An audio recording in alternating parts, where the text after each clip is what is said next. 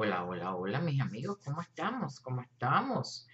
Mis amigos, em, yo vengo a hablar hoy. Ustedes saben que hay que resumir, porque las historias de Cuba, la verdad, son larguísimas.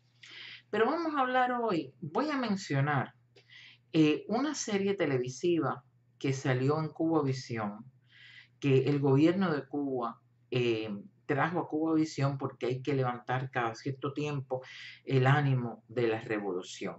Y es una serie que se llama La Otra Guerra. Creo que salió en el 2017 y el objetivo de esa serie no es otra que eh, desprestigiar o hablar, eh, hablar mal, convertir en villanos a todos eh, los rebeldes del Escambray. Ustedes saben que del año 60 al 66 ocurrió en Cuba. Para esos que creen que los cubanos no hicieron nada contra la revolución nefasta de Fidel Castro, yo quiero que se acuerden exactamente de estas fechas. Del 60 al 66 aproximadamente, se llevó a cabo en el Escambray, Villa Clara, una guerra de alzados, hombres, muchos de ellos que estuvieron contra Batista, muchos de ellos que estuvieron al lado de Fidel y que se dieron cuenta de la gran mentira y en un momento determinado se alzaron y se fueron al monte. Que estuvieron financiados por la CIA, eh, se ha dicho, por supuesto, eh, como Cuba estuvo financiada por los rusos, Recuerden que estábamos en la época de la Guerra Fría, pero el caso es que eran hombres que tenían ideales en contra de la revolución. Entonces, la, televisión cubana, el gobierno cubano, ha sacado, por supuesto, eh, y no es la primera vez, ustedes se acordarán de la película El hombre de Maicinicú, nunca puedo decir esa palabra bien, que hizo Sergio Corriere, etcétera, etcétera, que fue nuestra generación la que vio aquella película donde eh, los alzados del escambray eran todos malos. Es decir, los alzados de la Sierra Maestra que venían con Fidel eran buenos, los del escambray eran malos. Es algo que yo nunca voy a entender, porque supuestamente Fidel Castro estaba contra Batista, que también los alzados del escambray, la mayoría estuvieron contra Batista, y Fidel llegó, hizo una revolución, mató, fusiló y fue perfecto. Pero todo el que ha venido detrás a hacer una revolución o a cambiar tal y como él cambió a Batista, a cambiarlo a él ha sido muy malo. Pero bueno, ustedes saquen esa matemática de despeje que es súper clara y súper de sentido común. Pero vamos a hablar eh, del escambray, se podría decir miles de cosas, miles de cosas. Y yo creo que uno de los mejores libros que se ha escrito sobre el escambray, que se llama La Guerra Olvidada, lo escribió Enrique Encinosa, eh, que vive en Miami, eh, creo que todavía tiene un programa de radio en La Poderosa, Enrique Encinosa, hizo una investigación exhaustiva, visitó a los testigos que quedaban, los protagonistas de esa guerra y sacó ese libro que se llama así La Guerra Olvidada, que eh, yo eh, creo que es una de las mejores cosas que se ha hecho sobre el Escambray. Ahora bien, en el Escambray se alzaron, dicen que alrededor de 500 hombres y el gobierno cubano desplegó cerca de 100.000 soldados para someter, apresar a 500 hombres, se pueden imaginar. De hecho, eh, los alzados estuvieron haciendo también que ellos sacaron una ley, la 988, eh, para que esta ley, es decir, el gobierno de Cuba, la dictadura de Castro, eh, aprueba una ley durante eh, la historia del Escambray 988 para cuando cogían a un bandido o matabacas, como le decían, pues fusilarlo sin juicio. Si usted estaba alzado en el Escambray, usted no tenía ni tan siquiera derecho a juicio. Pim pam, lo fusilaban y ya está. Que de hecho hay testigos. Y eso eh, fue una denuncia que se hizo eh, frente a la Comisión Interamericana de Derechos Humanos que a todos los que fusilaron le sacaban la sangre, le sacaban muchísima sangre, los dejaban, les dejaban la gotica de sangre para que llegaran al paredón de fusilamiento y fusilarlos. Llegaban todos desfallecidos. Sangre que después le vendían a Vietnam. Eso está documentado y eso eh, fue una denuncia que se hizo en la Comisión Interamericana de Derechos Humanos. Pero vamos a volver a la gente que se alzó en el Escambray. En el Escambray, eh, ya les digo, todos eran campesinos, todo era gente sencilla eh, y estaban en una guerra. Yo sé que alguien va a venir y va a decir, sí, pero mandaron, mataron a Conrado Benítez, el alfabetizador. Estamos de acuerdo. Y probablemente Conrado, a pesar de que hubiera sido comunista, hubiera salido, no sé si era gente o no era gente de seguridad del Estado, era una guerra.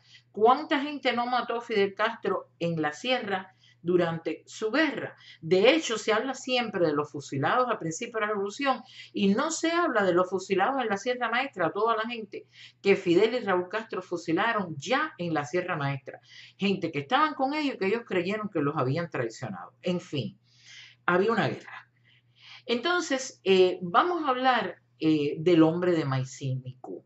El hombre Maicinicú se llamaba Alberto Delgado Delgado y fue un individuo que a él, junto con su esposa, creo que se llamaba Tomasa, eh, era un agente de seguridad del Estado y lo infiltraron en el Escambray como director o administrador de la finca de Maicinecu eh, para que se ganara la confianza de los alzados y poder apresarlos porque no los podían coger. Eran hombres súper arrojados y no los podían coger. Entonces prepararon un plan cuando ya eh, definitivamente estaban hambrientos, desfallecidos y ya la guerra estaba perdiendo fuerza, ellos preparan un plan, un plan traición con el hombre de Maicinicu para que para invitarlos a que abandonen el país y decirle, ya ustedes no tienen refuerzo, no tienen comida, esta guerra está perdida, se tienen que ir. Y el destino era Miami.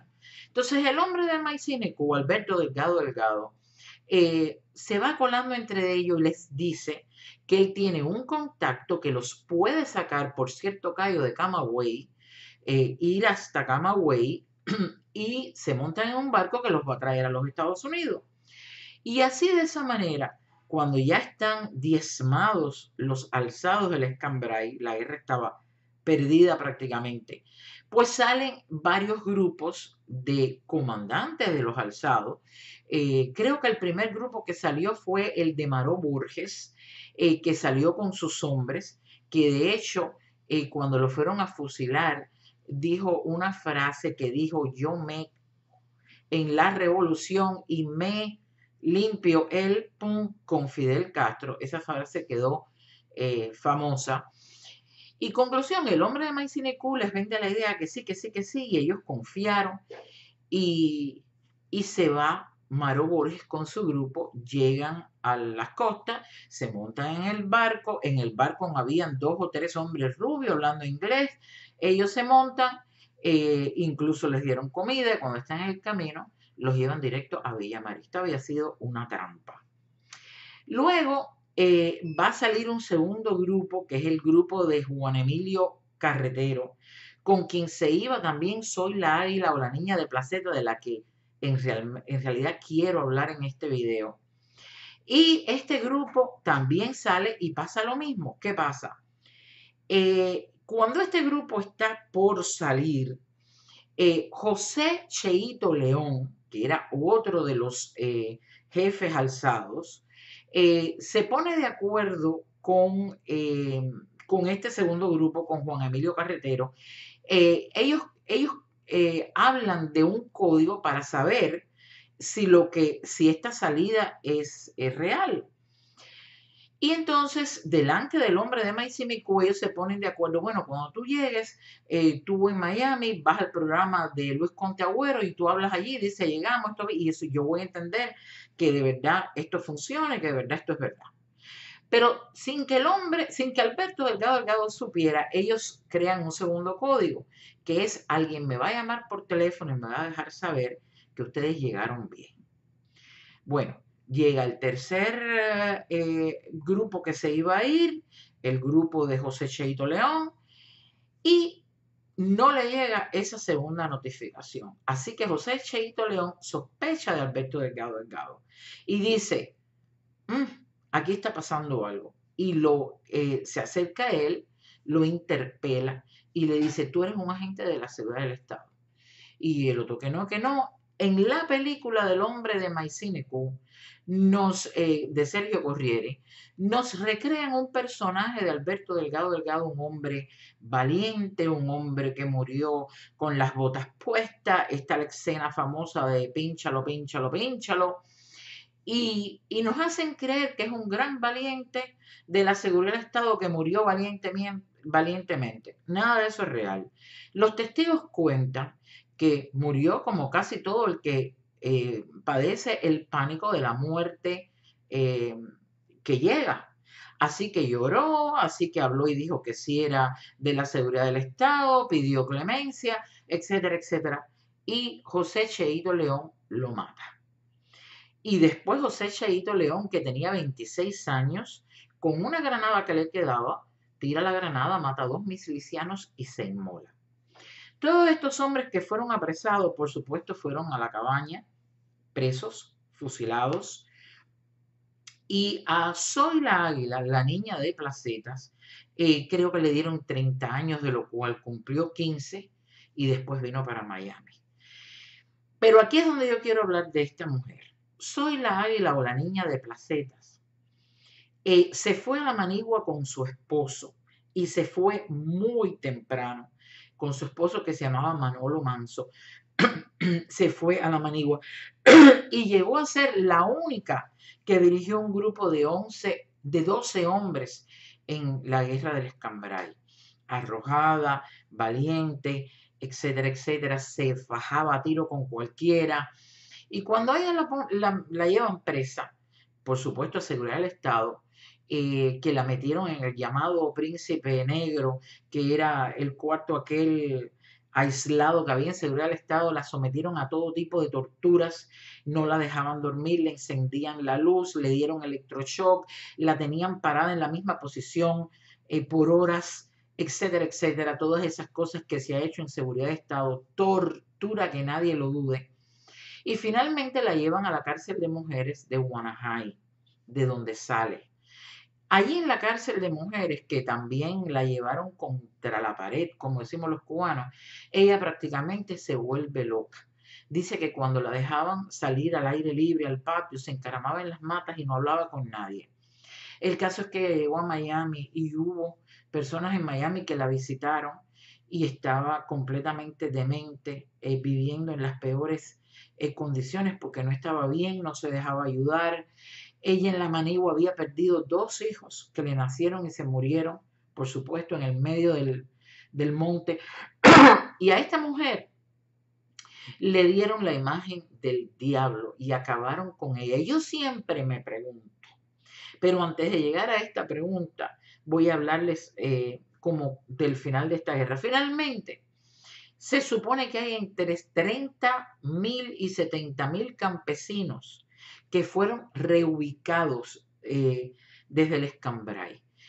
Todo aquel que ellos creyeron que le llevó un platico de comida, un pedacito de pan, etcétera, etcétera, etcétera, terminaron todos reubicados, los sacaron del escambray por temor a otra segunda guerra o rebelión y se los llevaron a diferentes pueblos, de ahí el famoso pueblo eh, Sandino Pueblo Prisión, se llamaba así, donde llevaron a tantísimas familias del Escambray que cogieron y se los llevaron hasta allí y dejaron de ver al resto de su familia porque ellos, eh, era tanta gente que no la podían meter presa, entonces dedicaron pueblos, y ahí está Sandino, donde todo el que llevaron para allá fue del Escambray, un pueblo, prisión, eso es lo que fue. El caso es que em, yo estaba, yo iba a hablar de algo que era lo siguiente. Yo siempre digo que todas las historias tienen dos partes. Yo nunca en mi vida, por una cuestión de lógica y de sentido común, eh, he creído en una sola parte de la historia.